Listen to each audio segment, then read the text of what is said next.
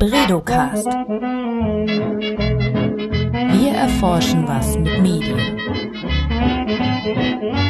Hallo und herzlich willkommen beim Bredocast. Das ist der Podcast aus dem Leibniz-Institut für Medienforschung in Hamburg. Mein Name ist Johanna Seebauer und in diesem Format spreche ich regelmäßig mit MedienforscherInnen über ihre Arbeit. Heute stellen wir uns die Frage, sollen Plattformen wie der Messenger-Dienst Telegram oder die Videoplattform Zoom reguliert werden? Diese beiden Plattformen kennen wir spätestens seit Beginn der Corona-Krise etwas besser. Ähm, auf der Videokonferenzplattform Zoom halten viele Unternehmen, seitdem wir alle im Homeoffice sitzen, ihre Meetings ab. Äh, und auch Telegram, der Messenger-Dienst, wurde tatsächlich mit Corona etwas bekannter. Vor allem deshalb, weil die Plattform unter VerschwörungstheoretikerInnen sehr beliebt wurde. Menschen, die aus dem Lager der Corona-Kritiker, Skeptiker oder Leugner kommen, tauschen sich dort aus, verbreiten teilweise gefährliche Falschinformationen.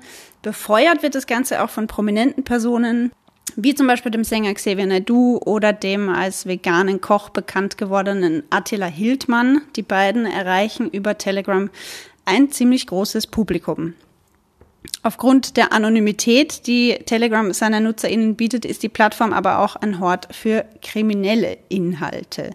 Soll man das nun so lassen oder soll man da regulatorisch einschreiten?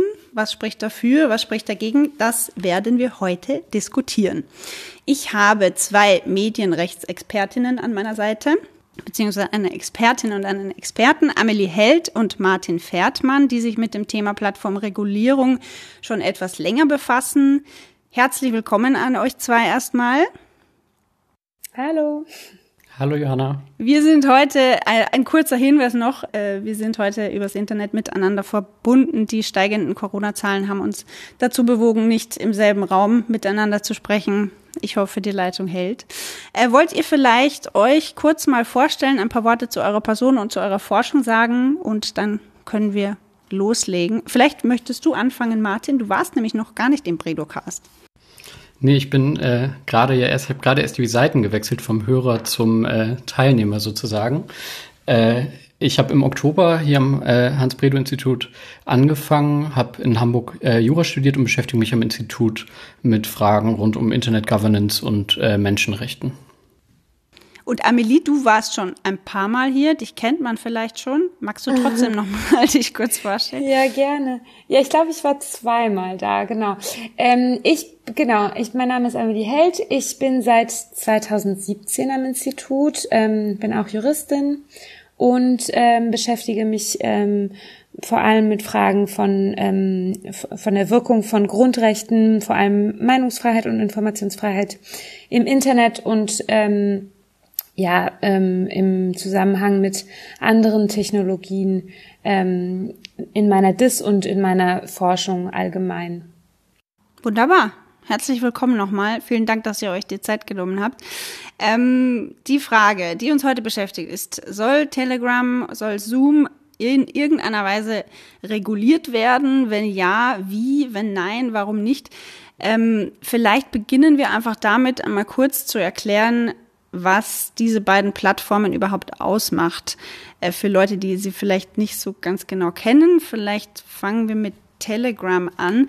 Ähm, für mich persönlich, also in meiner persönlichen Wahrnehmung, ich weiß nicht, ob es euch auch so geht, hat sich dieses dieser Messenger-Dienst so ein bisschen gemausert. Also als ich Telegram kennengelernt habe vor ein paar Jahren, da war das irgendwie so eine etwas datenschutzfreundlichere Alternative zu WhatsApp und jetzt ist es aber irgendwie so ein, ja, so eine Plattform für VerschwörungstheoretikerInnen und alternative Meinungen. Das ist ja unter anderem auch so, weil ähm, die Plattform eine große Anonymität garantiert, richtig?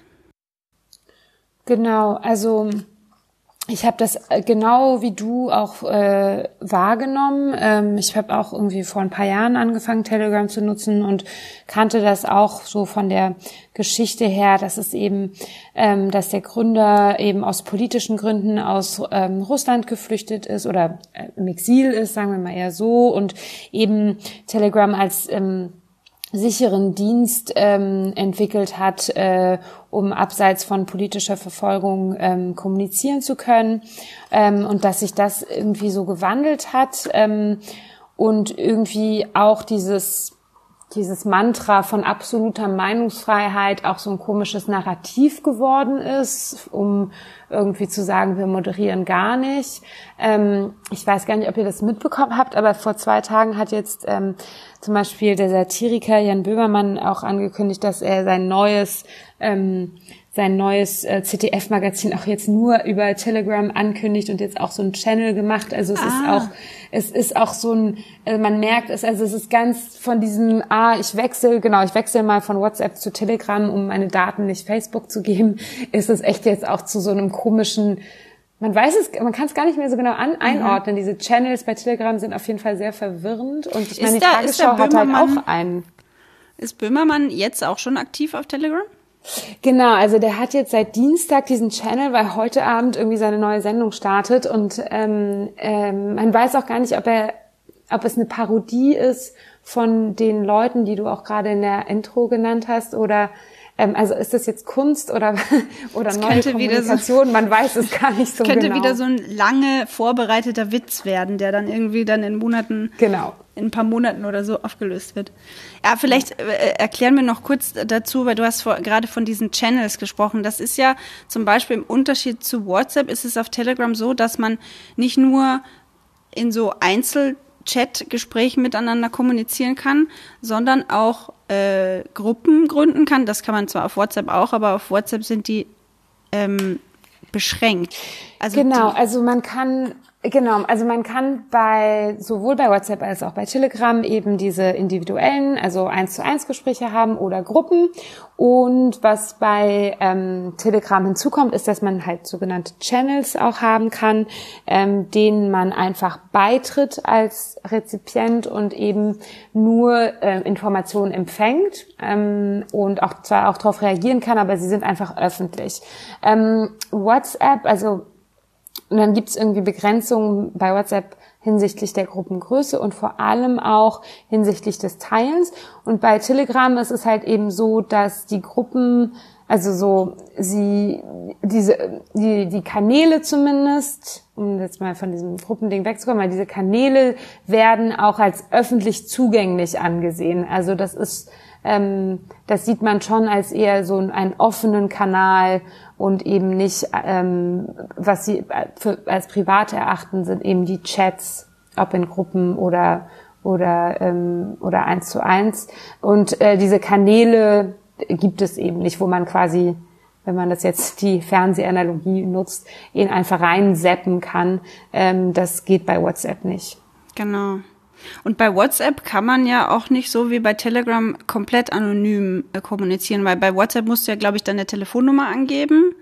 Äh, und bei Telegram musst du ja gar keine Telefonnummer und auch keinen Namen, keinen Klarnamen oder irgendwas angeben und kannst komplett anonym dich ja. bewegen. Ich meine, Anonymität ist ja auch ein bisschen relativ, weil eben auch bei, äh, bei WhatsApp, also auch WhatsApp ist ja jetzt auch immer verschlüsselt. Das heißt, äh, man ist gegenüber, aber man ist gegenüber der Plattform äh, nicht anonym, das stimmt. Nicht ganz, nicht ganz anonym. Ähm, ja. Und die äh, Plattform Telegram ist jetzt aber vermehrt in Kritik geraten, weil sie eben mit Behörden auch ähm, nicht wirklich oder wenig ähm, kooperiert, wenn es darum geht, ähm, illegale Inhalte zu von der Plattform zu nehmen oder zu, zu ja, verbieten, zu sperren. Jetzt hat äh, vor zwei Tagen oder vor einem Tag, ja, ich glaube, das war erst gestern, ist eine Studie erschienen von den Medienanstalten äh, NRW, die herausgefunden haben, dass auf Telegram tatsächlich äh, ziemlich viele Gruppen zu illegalen Inhalten bestehen. Könnt ihr dazu ein bisschen was sagen? Ja, ich denke, man kann erstmal einfach festhalten, dass natürlich Telegram ein immer sozusagen attraktiveres Forum für problematische Inhalte geworden ist. Einfach deshalb, weil es ja zunehmend besser gelingt, vielleicht teilweise auch schon eher zu gut gelingt, Vorgaben für Inhalte zu machen, die auf sozialen Netzwerken geteilt werden können. Und ähm, das spricht zumindest vieles dafür, dass das der Grund, also oder zumindest ein wichtiger Grund dafür ist, dass jetzt halt diese äh, Überwanderung sozusagen äh, stattfindet und jetzt viel, viele problematische Inhalte äh, gar nicht mehr in sozialen Netzwerken stattfinden, sondern halt in äh, Channels auf Telegram oder auch dann geschlossenen Gruppen, was natürlich noch schwerer macht, überhaupt zu erforschen oder auch für Strafverfolgungsbehörden äh, herauszufinden, äh, von wem da welche Inhalte geteilt werden. Wie ist es denn für soziale Netzwerke wie Facebook geregelt? Da darf man sowas ja einfach nicht, oder? Also wenn da pornografische Inhalte hochgeladen werden oder ähm, rechtsextreme Inhalte, dann werden die doch gelöscht. Facebook hat relativ komplexe Regeln entwickelt, zunächst mal selber in seinen Gemeinschaftsstandards und den allgemeinen Geschäftsbedingungen. Und das, was du jetzt gerade gesagt hast, natürlich klar, ähm, sind Sachen, die Facebook äh, im Rahmen seiner, man nennt das so ein bisschen euphemistisch Content Moderation, also äh, letztlich im Rahmen sozusagen seiner privaten Regelungstätigkeit auf äh, der Plattform entfernen würde. Ähm, ja, und dafür gibt es immer strengere Vorgaben und natürlich auch gerade in Deutschland in den letzten Jahren ähm, ein Netzwerkdurchsetzungsgesetz, was äh, dazu beigetragen hat, dass äh, äh, Plattformen wahrscheinlich mehr löschen. Da brauchst du auch noch weitere Forschung. Aber ähm, ja, das sind, sind sicherlich auch Teile dieser, Teile dieser Entwicklung und äh, ich kann mir auch gut vorstellen, dass das eng verbunden ist mit diesem Telegram-Boom. Oder wie siehst du das, Amelie? Ja, also ich würde ähm, erstmal sagen, dass es äh, immer verboten ist. Ähm, also, oder jetzt nicht Pornografie, aber per se, aber ähm, einfach ähm, das, was zum Beispiel durch das Netzwerkdurchsetzungsgesetz ähm, äh, verhindert werden soll, nämlich dass ähm, illegale Inhalte verbreitet werden, das ist ähm, allgemein in Deutschland also das sind ja Straftatbestände, äh, die da durchgesetzt werden oder durchgesetzt werden sollen. Und ähm, das ist geltendes Recht. Also das, da macht das Recht sozusagen keinen Unterschied zwischen den Plattformen. Also das sagen wir mal so, das Verhalten der User, was verhindert werden soll, ist verboten, wenn wir jetzt über zum Beispiel Volksverhetzung sprechen. Ähm, die Frage ist, wer setzt es durch? Ähm, in der Tat. Ähm, und äh, vor allem, wie kommen auch die Stra äh, Stra Strafbehörden daran? Und ähm, genau, also ich fand auch diese, diese Studie von der, von der Medienanstalt NRW sehr interessant. Und ich, also vieles davon ist ja einfach, also wenn Sie sagen, dass die meisten Rechtsverstöße eben Rechtsextremismus, Drogen, also auf Telegram, Rechtsextremismus, Drogenhandel, Dokumentenhandel und Pornografie sind, ähm, dann würde ich sagen, sind es vor allem irgendwie ähm, also genau, Verhalten, die ja, wo alle wissen, dass es verboten ist, aber scheinbar wird es als, als, als ein Ort wahrgenommen, wo das besser geht. Ähm, und da ist, glaube ich, vor allem das Problem, dass man halt einfach nicht rankommt. Ich weiß jetzt aber, also, und da kann man eben gut zwischen offenen oder sozialen Netzwerken mit einem Newsfeed unterscheiden ähm, zwischen dem und diesen Messaging-Diensten aber das sind Probleme, die man auch in sozusagen geschlossenen, geheimen Gruppen auch findet auf Facebook ähm, oder im Darknet. Also es sind einfach Straftatbestände, die eben dort stattfinden, wo die Leute vermuten, dass man sie nicht findet oder nicht sieht.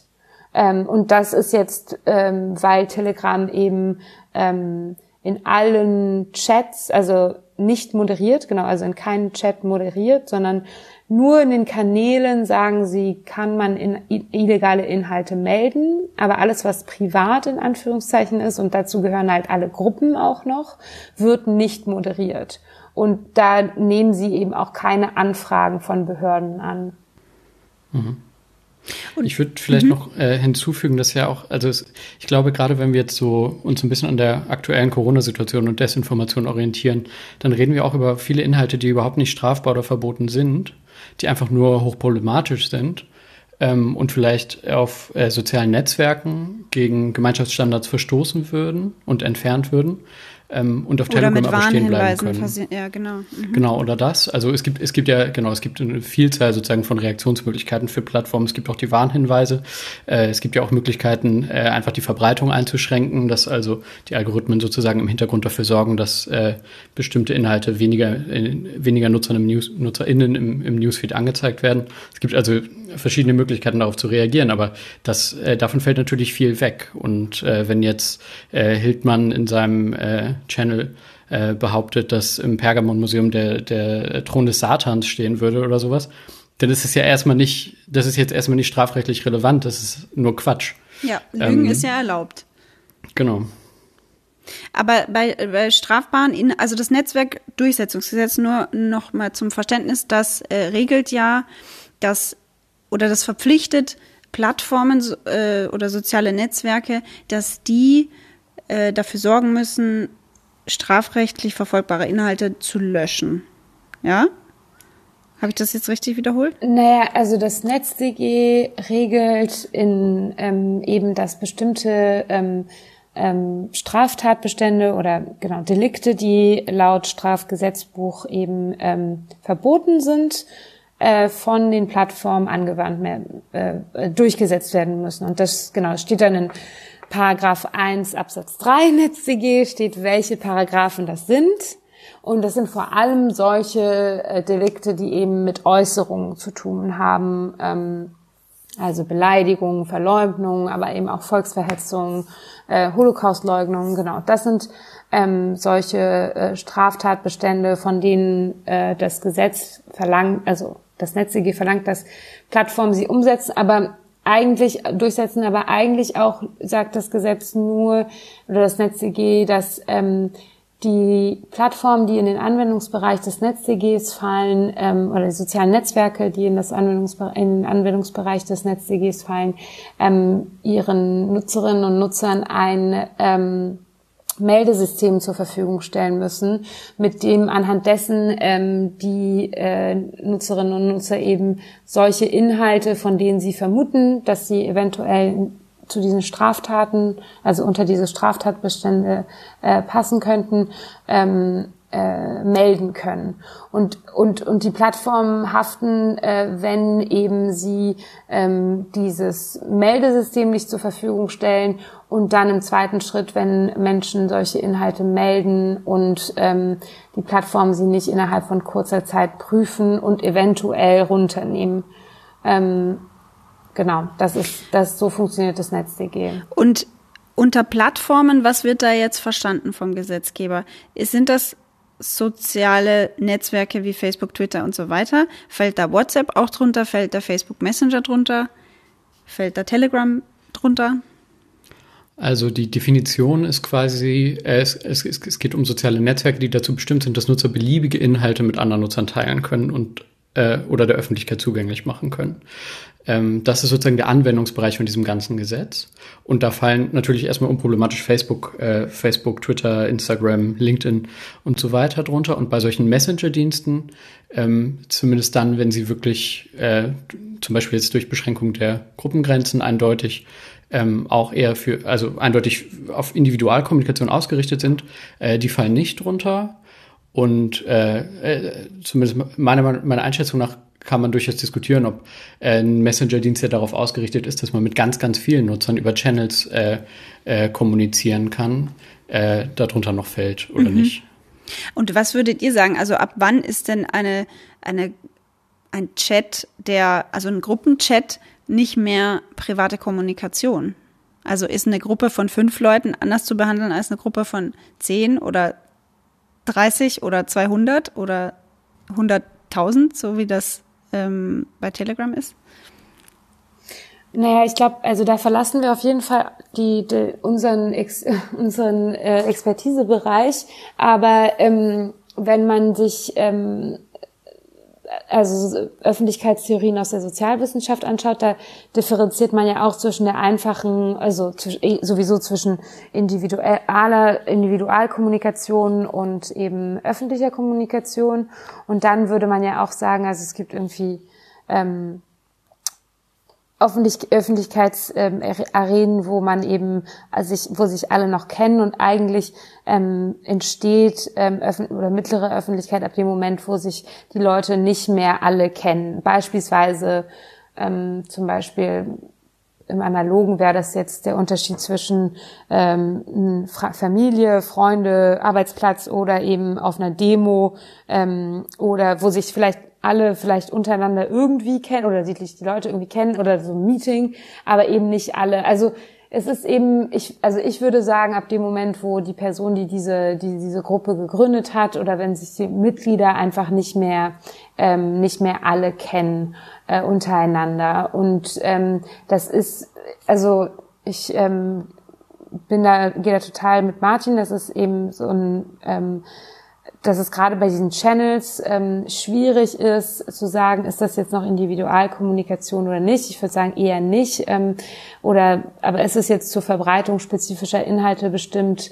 Das weiß ich nicht. Ich glaube auf jeden Fall, dass es ein Graubereich ist, weil man eben, weil sie halt öffentlich zugänglich sind und eigentlich damit, obwohl sie dieses Medium des ähm, des äh, Messengers eigentlich dafür spricht, dass es Individualkommunikation ist und relativ privat, ähm, eigentlich wechselt zu einem sehr öffentlichen Format und ähm, ähm, nur dem Anschein nach sozusagen äh, privat ist, weil ähm, am Ende ist es halt wie, ähm, äh, also ist es ja dieselbe Idee, wie wenn jemand äh, einen Channel auf YouTube betreibt, eben man, man schickt äh, also eine Person schickt Inhalte nach draußen an andere ähm, und alle können zuschauen. Und es ist eben nicht, ähm, ja, es kommt eben nicht drauf an, wer der Rezipient ist oder wer zuschauen möchte. Es kommt nicht auf, der, auf, die, auf die Identität äh, des Zuschauers an.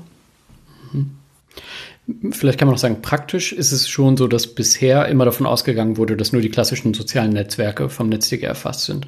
Also jetzt äh, die, diese Gedanken, dass man vielleicht auch bestimmte, bestimmte Messenger-Dienste mit, mit so einer One-to-Many-Kommunikation darunter subsumieren könnte, das sind jetzt, das ist äh, eher so ein Weiterdenken, aber zumindest so, wie der Gesetzgeber sich das ursprünglich gedacht hat, äh, äh, zielte das schon exklusiv auf soziale Netzwerke ab. Mhm. Mhm. Ja. Und wäre es juristisch möglich, dass man eine, ähm, eine Regelung macht für, die dann nur für die auf Telegram äh, zu findenden Channels greifen, aber nicht auf die auf Telegram stattfindende Individualkommunikation? Oder müsste eine Regelung immer die, die Plattform in ihrer Gesamtheit erfassen? Das ist zumindest der Regelungs... Gerne, gerne du, Amelie. Nee, nee, um Gottes Willen. Ich, also ich wollte eigentlich nur kurz sagen, dass es, dass man das auf jeden Fall nach, auch nach Funktionen unterscheiden kann. Also da gibt's jetzt keinen Grund, weshalb man ähm, ähm, also die Anwendungsbereich wäre dann die, die Plattform insgesamt, also oder so, aber man kann auf jeden Fall teilen, weil ähm, genau bei Facebook gibt's ja auch einen Messenger oder und der wird also anders behandelt als das, was öffentlich zugänglich ist. Mhm. Was wolltest du noch sagen, Martin? Ähm, ja, ich kann mich nur anschließen. Ich wollte, ich wollte sagen, die, die, Idee jetzt vom NetzDG ist halt, auf die Plattform zu gucken, nicht auf die einzelnen, einzelnen Teilbereiche. Aber Amelie hat natürlich völlig recht. Klar, das, das, das könnte man auch noch ausdifferenzierter ähm, mhm. regeln. Nun ist es aber so, dass Telegram, wir haben jetzt äh, sehr viel darüber geredet, was für kriminelle Inhalte da, ähm, da stattfinden auf der Plattform oder mitunter problematische Inhalte verbreitet werden. Es ist aber auch so, dass in Ländern, in denen die Meinungsfreiheit eingeschränkter ist, Telegram auch von demokratischen Aktivistinnen verwendet wird, um sich ähm, in einem geschützten Raum zu unterhalten. Wenn man jetzt diese, ähm, diese Plattform moderieren würde, würde das auch negative Effekte haben für diese für diese Art von Bewegungen würde man denen einen geschützten Raum wegnehmen, in dem sie sich anonym und unbeobachtet unterhalten können? Ich glaube, das, ist, das kommt natürlich, also das, die Frage ist, wer wie moderieren würde. Also wenn wir sagen, äh, wenn Telegram Standards entwickeln würde dafür, was gelöscht wird, was nicht, die vielleicht idealerweise an sowas wie internationalen Menschenrechtsstandards orientiert würden und, und äh, von ähm, einer neutralen Plattform gemonitort werden, ob das, ob das äh, umgesetzt wird, dann finde ich, dagegen wäre eigentlich wenig einzuwenden. Aber du hast natürlich recht, wenn man jetzt quasi, also wenn man sich jetzt eine Welt vorstellt, in der Telegram für jeden äh, Nationalstaat äh, regulatorisch einfach zu erreichen ist und der so weit, also jeweils Vorgaben machen könnte, das wäre nicht unbedingt besser. Ja, also das, das sehe ich schon so. Ja, allgemein können sich ja oder haben sich Plattformen ja auch dagegen gewehrt, als Zensurmittel ähm, von autokratischen Regierungen ähm, benutzt zu werden, ausgenutzt zu werden. Also es macht halt eben schon, glaube ich, einen Unterschied, ob man ähm, ja gewisse Regeln anwendet, ähm, um Content zu moderieren, die sich eben ähm, ja an Menschenrechtsstandards oder eben an demokratischen Staaten orientieren ähm, und dann eben in anderen Staaten das genutzt werden kann, um an die an bestimmte Leute ranzukommen. Ähm, gleichzeitig, also Telegram wirbt ja damit, dass sie eben äh, Inhalte nicht moderieren, weil sie ähm, keine, weil sie Regierungskritik weiter zulassen wollen. Aber ganz viele von den Sachen, die wir da, also wenn wir nochmal auf diese ähm, Rechtsverstöße zurückkommen, das hat ja nichts mit Regierungskritik zu tun oder vielleicht beim Rechtsextremismus könnte man das vielleicht noch sagen. Aber ansonsten ist da ja erstmal ganz viel dabei, wo man sagt, ähm, das hat in eindeutig nichts mit, mit, ähm, mit dem Äußern von unerwünschten Meinungen zu tun, sondern die, dient einfach ähm, illegalen Zwecken und im Zweifel ähm, hat, das, kann, hat das auch echt ein ähm, sehr ähm, also entsteht da auch wirklich Schaden durch. Ähm, und äh, das ist, das meinte ich anfangs mit diesem Narrativ. Also es gibt durchaus Wege, ähm, Inhalte teilweise zu moderieren, ähm, ohne gleich äh, zu, so, zu so einem Zensurinstrument zu werden.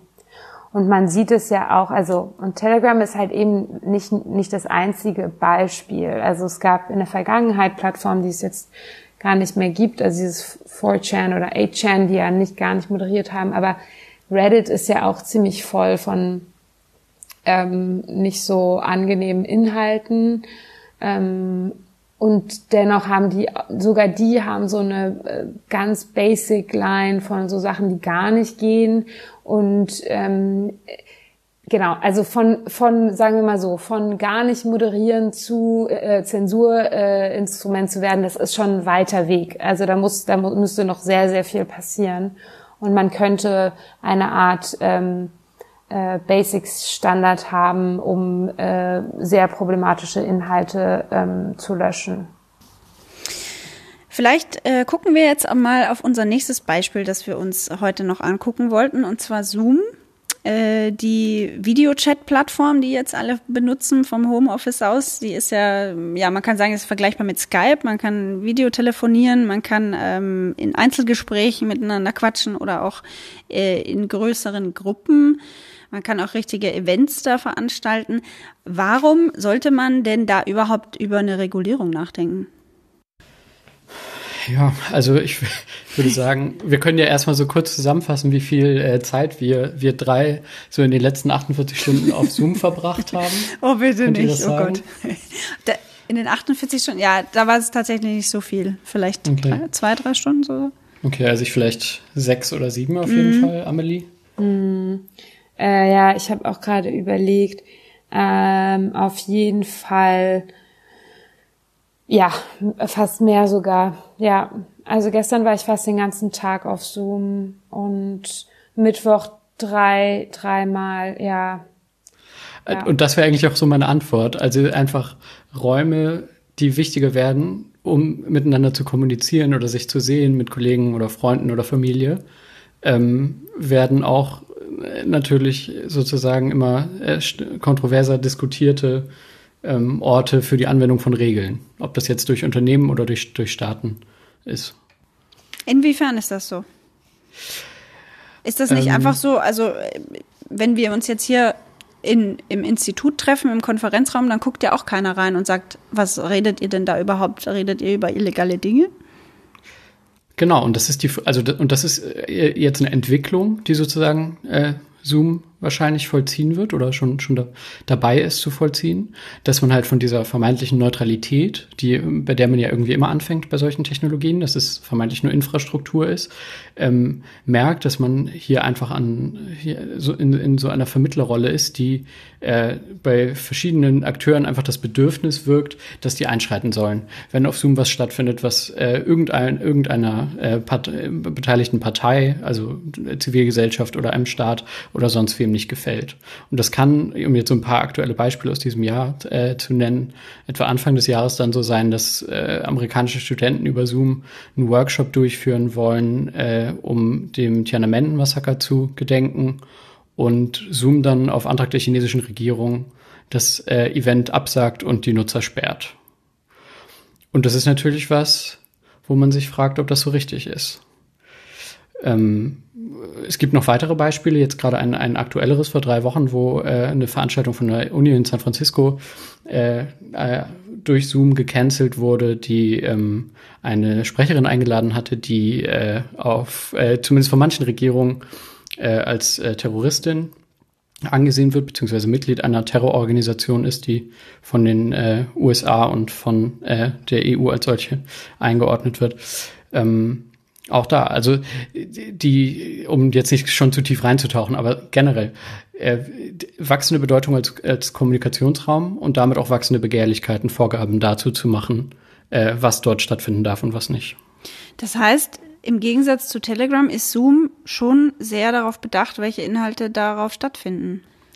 Das ist eine relativ junge Entwicklung, würde ich sagen. Und bisher ist das was so, was, also da sieht es so ein bisschen aus, als ob die Geschichte sich wiederholt. Also am, am, Anfang von sozusagen äh, ja solchen Interventionen durch durch soziale Netzwerke, die jetzt ganz etabliert sind und dafür ja schon relativ äh, ja fest festgelegte Standards haben, war das so, dass Facebook zum Beispiel etwas gelöscht hat auf Beschwerden hin. Also dann gab es Zeitungsberichte, dass irgendwas auf Facebook stattfindet und es gab äh, einen öffentlichen Aufschrei darum und dann wurden solche Inhalte entfernt. Und das führt natürlich dazu, dass Regeln ziemlich ähm, ja, also ziemlich ungleich durchgesetzt werden oder vielleicht äh, auch gar keine Regeln existieren, sondern einfach nur sozusagen auf öffentliches Interesse reagiert wird, ähm, was natürlich nicht optimal ist.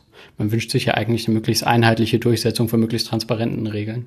Und Zoom ist jetzt gerade, würde ich sagen, am Anfang dieser Entwicklung. Also das, was ich jetzt eben als Beispiele genannt habe, waren so Einzelinterventionen. Einmal was äh, die äh, einmal auf sozusagen auf hin staatliche Anträge von chinesischen Behörden äh, und einmal seid ihr noch da? Ich, hab, ich bin hier, ja. Aber okay. ich, es könnte sein, dass wir Amelie verloren haben. Ist Amelie noch da? Nee, ich, ich bin da. Ich wollte nur einen Schluck Wasser okay. trinken und habe mein Mikro ausgemacht. Ich wollte eigentlich nicht stören. so was passiert. Ähm, genau. Also wir haben einmal sozusagen Intervention durch einen Staat und einmal haben wir Intervention durch äh, Zivilgesellschaft, die sich beschwert, dass jemand eingeladen wird. Und in beiden Fällen reagiert Zoom sozusagen so Case by Case mäßig. Mhm. Kannst du da noch ein bisschen genauer über diese, äh, über diese Beispiele reden? Du hattest dich ja damit ein bisschen näher befasst. Genau, ich habe mit Matthias Kettemann zusammen äh, auf unserem Blog vom HBI äh, einen, einen Beitrag dazu geschrieben, was äh, vor allen Dingen mit diesem Uniseminar passiert ist. Das war also die Uni in San Francisco, die ein Seminar durchführen wollte zum Thema Wessen Narrative, Gendergerechtigkeit und Widerstand. Ein Gespräch mit Leila Khaled. Ähm, und äh, Lila Khalid ist eine, äh, wie, wie, ich schon so äh, angekündigt hatte, ein Mitglied einer äh, als Terrororganisation eingestuften Palästinenserorganisation, ähm, die also äh, sich für palästinensische Selbstbestimmung einsetzt und äh, 69, also 1969 und 1970 jeweils äh, ein Flugzeug entführt hat und danach wieder freigelassen wurde. Ähm, es hat also ja, das hat sie, das hat sie geschafft, weil sie äh, ausgetauscht wurde. Also sie musste sozusagen dafür nicht ins Gefängnis, sondern ist durch äh, weitere Entführungen konnte sie quasi freigepresst werden äh, von ihrer Organisation im Austausch gegen, gegen Geiseln. Ähm, so, und die lebt äh, heutzutage im Libanon und ist so eine Identifikationsfigur geworden in so linksradikalen und pro-palästinensischen Kreisen eigentlich auf der ganzen Welt. und äh, fliegt also auch um die Welt, wenn man sie lässt und hält Vorträge, hat aber häufiger Probleme einzureisen und hat sich deshalb schon vor längerer Zeit darauf verlegt, auch äh, Vorträge sozusagen nur noch über Skype damals noch oder äh, inzwischen halt Zoom äh, zu halten. Und da äh, rennt sie jetzt aber in Probleme, weil sie halt zum Beispiel, wenn sie dann äh, als Vortragende eingeladen wird für etwas, was über Zoom äh, stattfinden soll, von zivilgesellschaftlichen Gruppen, die sich äh, für äh, die sich, also die sozusagen als erklärtes Ziel haben, sich für die Rechte von äh, Juden und Israelis einzusetzen, äh, angegriffen wird und insbesondere äh, die halt versuchen, sie aus diesen äh, digitalen Räumen sozusagen rauszuhalten, sich bei dem Unternehmen beschwert haben, bei Zoom beschwert haben und auch sozusagen Demonstrationen vor der Zentrale äh, von Zoom organisiert haben und so halt diese Aufmerksamkeit dafür erreicht haben, was da ist, äh, äh, was da stattfinden soll. Und wie, auf welcher Grundlage hat Zoom das dann entschieden? Die haben einfach gesagt, das ist jetzt unser, unsere ähm, Community Standards oder wie die heißen äh, bei, bei Zoom. Es ist quasi unser Hausrecht und, und äh, darauf äh, und in dem steht, dass wir sowas nicht dulden bei uns. Genau, bei Zoom äh, gibt es meines Wissens noch keine Gemeinschaftsstandards, aber Terms of Service, also allgemeine Geschäftsbedingungen. Und äh, Zoom hat sich darauf berufen, dass in diesem drin steht, dass äh, ihre Dienste nicht verwendet werden dürfen, um Inhalte zu verbreiten, die gegen Antiterrorgesetze verstoßen. Und äh, die Behauptung ist also sozusagen, äh, dass es gegen in diesem Fall jetzt amerikanisches Antiterrorrecht verstoßen würde, diese äh, Veranstaltung über Zoom äh, mit dieser äh, Gastrednerin äh, abzuhalten, was äh, man dann noch so ein bisschen näher in unserem, unserem Blogbeitrag auch nachlesen kann. Äh, aber kurz zusammengefasst sind äh, wir da der Auffassung, dass es eigentlich nicht so ist. Also dass es kein Verstoß gegen amerikanisches Antiterrorrecht gewesen wäre, diese, äh, die, diese Veranstaltung stattfinden zu lassen, weil, weil die einschlägigen Regelungen immer darauf abstellen, dass äh, materielle Unterstützung geleistet wird ähm, und das hier schon eher sehr zweifelhaft ist äh, und dass, dass, dass die, diese Anforderungen jetzt hier erfüllt werden. Und deshalb ähm, wäre dann auch eigentlich gar kein Verstoß gegen die allgemeinen Geschäftsbedingungen äh, vorhanden gewesen und Zoom hätte selbst nach seinen eigenen Regeln äh, die Veranstaltung eigentlich nicht, äh, nicht absagen dürfen, zumindest unserer Rechtsauffassung nach. Das heißt, mit, man überlässt eigentlich in diesem Fall einem privaten Unternehmen äh, die Entscheidung darüber, ob etwas äh, gegen das Antiterrorgesetz verstößt. Also man überlässt Zoom die Aufgabe eines Gerichts. Das, das, das würde ich so nicht sagen. Also die, es bestünde ja in jedem Fall die Möglichkeit, sich auch gegen so eine Entscheidung von Zoom äh, zu wehren. Also jetzt zum Beispiel die Universität könnte ja auch äh, rechtlich, auch in den USA, gegen Zoom deswegen vorgehen.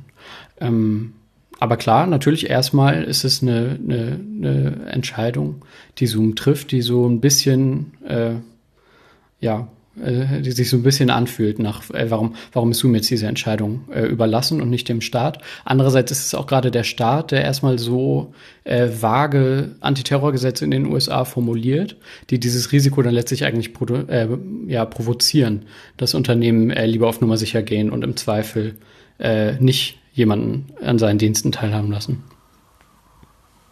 Ich finde aber, dass man in dem Zusammenhang auch echt nochmal sagen muss, ähm, dass es eben eine Entscheidung ist, die, also es wäre wie wenn jetzt eben die, also wir sind ja gerade von dieser äh, Pandemiesituation ähm, gestartet und haben gesagt, wir können uns eben nicht mehr analog treffen und deswegen treffen wir uns in virtuellen Räumen.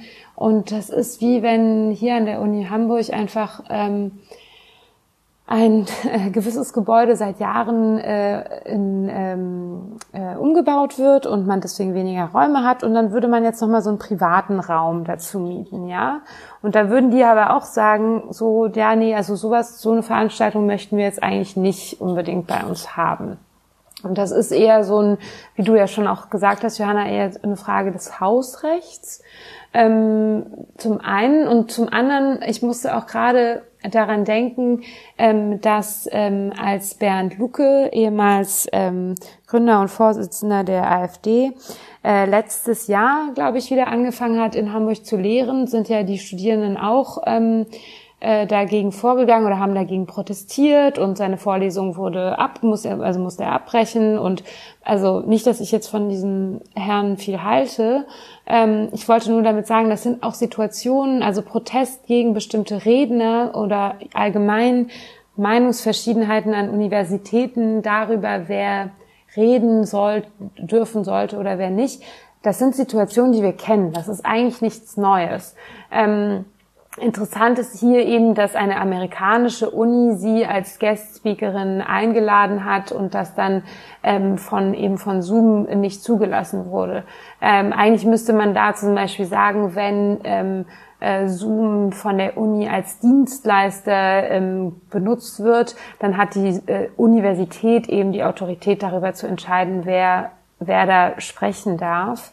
Ähm, aber ich finde gerade dieses ähm, ähm, dieses Frage von Hausrecht und von eben ähm, Meinungsverschiedenheiten darüber, was noch zulässig ist oder nicht. Ähm, das ist ähm, das sind Konflikte, die wir kennen und wo ich mir vorstellen könnte, dass es auch, ähm, ähm, also Martin meint es ja, das hätte Zoom jetzt eigentlich so nicht entscheiden sollen oder das sozusagen die, die das Ergebnis war nicht das Richtige. Ähm, aber das wird ihnen nicht wahrscheinlich nicht nochmal passieren und man wird da wahrscheinlich ähm, äh, eine Lösung finden, die die wir eben aus aus äh, äh vorherigen Situationen kennen.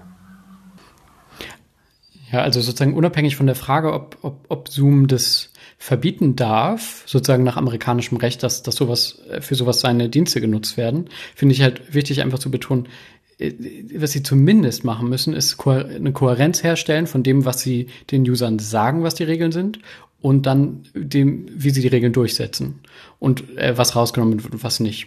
Und ich glaube, dass da Zoom vergleichsweise, weil es halt ein generell jüngerer Dienst ist, der vor allen Dingen sich auch jetzt seit kürzerer Zeit mit diesen Konflikten auseinandersetzen muss, weit hinterher ist hinter den sozialen Netzwerken. Also jeder, jeder kann das für sich selber anschauen, wenn man mal die, in die Zoom-AGB äh, reinschaut und sich dann vergleichsweise die, die Gemeinschaftsstandards oder die, die AGB von, von Facebook daneben hält. Es ist viel leichter zu verstehen, was Facebook löschen will und was nicht. Und also natürlich gibt es ja nur noch eine Reihe von, von, von Fehlern und noch viel zu verbessern und so. Aber wenn man das so ein bisschen, wenn man da so ein bisschen sich so eine Evolution versucht mal vorzustellen, dann ist äh, Zoom jetzt auf jeden Fall noch in einem, finde ich, viel jüngeren Stadium, was irgendwie sinnvolle Standards für solche Entscheidungen angeht. Äh, wisst ihr zufällig, gibt es ähm, eine Möglichkeit, wie Zoom gegen kriminelle Inhalte auf der Plattform vorgeht? Ist sowas überhaupt möglich? Ich stelle mir das so schwierig vor, wenn, äh, weil das ja in Echtzeit passiert, äh, das ist ja eine Live-Video-Plattform, äh, kann man da zum Beispiel kriminelle Inhalte überhaupt in irgendeiner Form verhindern? Äh, ich weiß nicht, ob es automatisierte Auswertungssysteme gibt, würde mich überraschen. Also ich hätte jetzt damit gerechnet, dass die sozusagen nur auf Meldungen von Nutzern oder, oder Strafverfolgungsbehörden reagieren, aber ähm, bloße Vermutung. Also man kann äh, schon auch Livestream filtern. Ähm, das ist möglich, aber ähm, ich weiß eben nicht, ob sie ähm, alles filtern. Das würde eigentlich auch gegen sie sprechen, dass sie da bei allen Gesprächen äh, einen Filter mitlaufen haben. Also ähm, das könnte ich mir, ja, kann ich mir eigentlich nicht vorstellen. Okay, also das ist, das ist momentan noch nicht der Fall, sagt ihr? Kann ich nicht abschließend Nicht, dass ich wüsste. Okay, ja. Mm, ja. Okay, ich glaube, ich hätte jetzt noch eine abschließende Frage, falls ihr nichts mehr diesem Gespräch bis dahin hinzuzufügen habt. Ähm, würde mich jetzt noch interessieren, wie ihr so in den nächsten paar Jahren die Entwicklung in dieser, äh, also die juristische Entwicklung in dieser Debatte seht. So würden wir in zehn Jahren oder in fünf Jahren, wie würden wir da über, über die Telegram sprechen oder über Zoom? Was hat sich bis dahin getan, meint ihr? Das ist eine schwierige Frage, Johanna. Sorry. ähm, also ich glaube auf jeden Fall, das, was Martin auch gerade beschrieben hat, ähm, und zwar, dass eben diese Plattformen sehr ähm, immer, also sehr schnell dazulernen, beziehungsweise eben merken, dass sie nicht so neutral sind, wie sie anfangs meinen. Ähm, das ist eine, ein, ein, ein Learning äh, oder ein ja, eine Entwicklung, die sie alle durchmachen. Ähm, in der Tat ist Facebook heutzutage relativ klar mit seinen Community Standards, aber eigentlich ist es auch eine Entwicklung der letzten zwei, drei Jahre, würde ich sagen. Also ich weiß noch, als ich vor drei Jahren angefangen habe, da war das nicht so. Und wenn heute, ähm, es gab einen Artikel in der Zeit über Telegram, da wurde Telegram mit Facebook auch verglichen und dann wurde positiv hervorgehoben, dass Facebook ja ähm, Holocaust-Leugnung äh, verbietet. Das tut es aber erst seit, ich glaube, einem Monat oder so. Also das sind eben Sachen, die gerade noch sehr dynamisch sind. Ähm, ich glaube schon, dass eben diese, ähm, dass unsere Angewiesenheit äh, steigen wird, aber dass eben auch ähm, auf diese Dienste, aber dass die, man immer weiter weg davon kommen wird zu meinen, dass Technik irgendwie neutral ist und dass diese Dienste irgendwie neutral sein können ähm, und sich da sozusagen von den Inhalten raushalten können. Hm. Das glaube ich, hm. ja würde auch so eine, äh, einen pessimistischen und einen optimistischen Teil versuchen zu verbinden. Einerseits, was sowas wie, was so dunkle Ecken von, von Telegram und ähnlichem angeht oder damals diese 4chan oder 8chan Foren. Ähm, ich glaube, sowas wird es immer weitergeben. Und ich glaube, dass man dagegen auch nicht effektiv äh, vorgehen können wird. Ähm, und vielleicht ist es auch in Ordnung so. Wir hatten ja schon gesagt, viel, dass da natürlich auch äh, strafrechtlich relevante Inhalte geteilt werden, aber halt auch solche, die, die äh, nicht strafbar sind. Ich glaube, dagegen, da, das, das, das wird so bleiben. Und im Zweifel werden die Nutzer sich immer ihre, wie gesagt, immer ihre dunkle Ecke suchen können im Internet. Was, äh, wo ich aber eine Hoffnung habe, dass es äh, noch, noch weiter verbessert ist, ist, dass wir jetzt, was diese Transparenz der Regeln angeht, auch die Möglichkeit für Nutzer, sich gegen Entscheidungen zu wehren, die überprüfen zu lassen, ähm, externe Kontrolle von diesen Plattformen, ähm, die auch eher international angelegt ist, gar nicht jetzt unbedingt äh, nach so nationalen Regulierungsansätzen wie dem NetzDG, ähm, dass diese Entwicklungen eigentlich noch offen sind. Also das, das kann nicht klappen. Das kann sein, dass die Plattformen quasi nur äh, ja, zu Publicity-Zwecken bei solchen Sachen mitmachen, aber sich eigentlich ähm, äh, dann, dann, dann nicht ernsthaft darum bemühen, äh, ihre, ihre Standards zu verbessern. Aber ich kann mir auch vorstellen, dass es funktioniert. Also dass es so funktioniert, so eine Art, ja, also etwas, was zumindest an so etwas wie Rechtsstaatlichkeit erinnert, auf Plattformen in einem gewissen Rahmen umzusetzen und damit dafür ähm, ja, dazu beizutragen, dass die Entscheidungen, die die treffen, verbessert werden. Alles klar.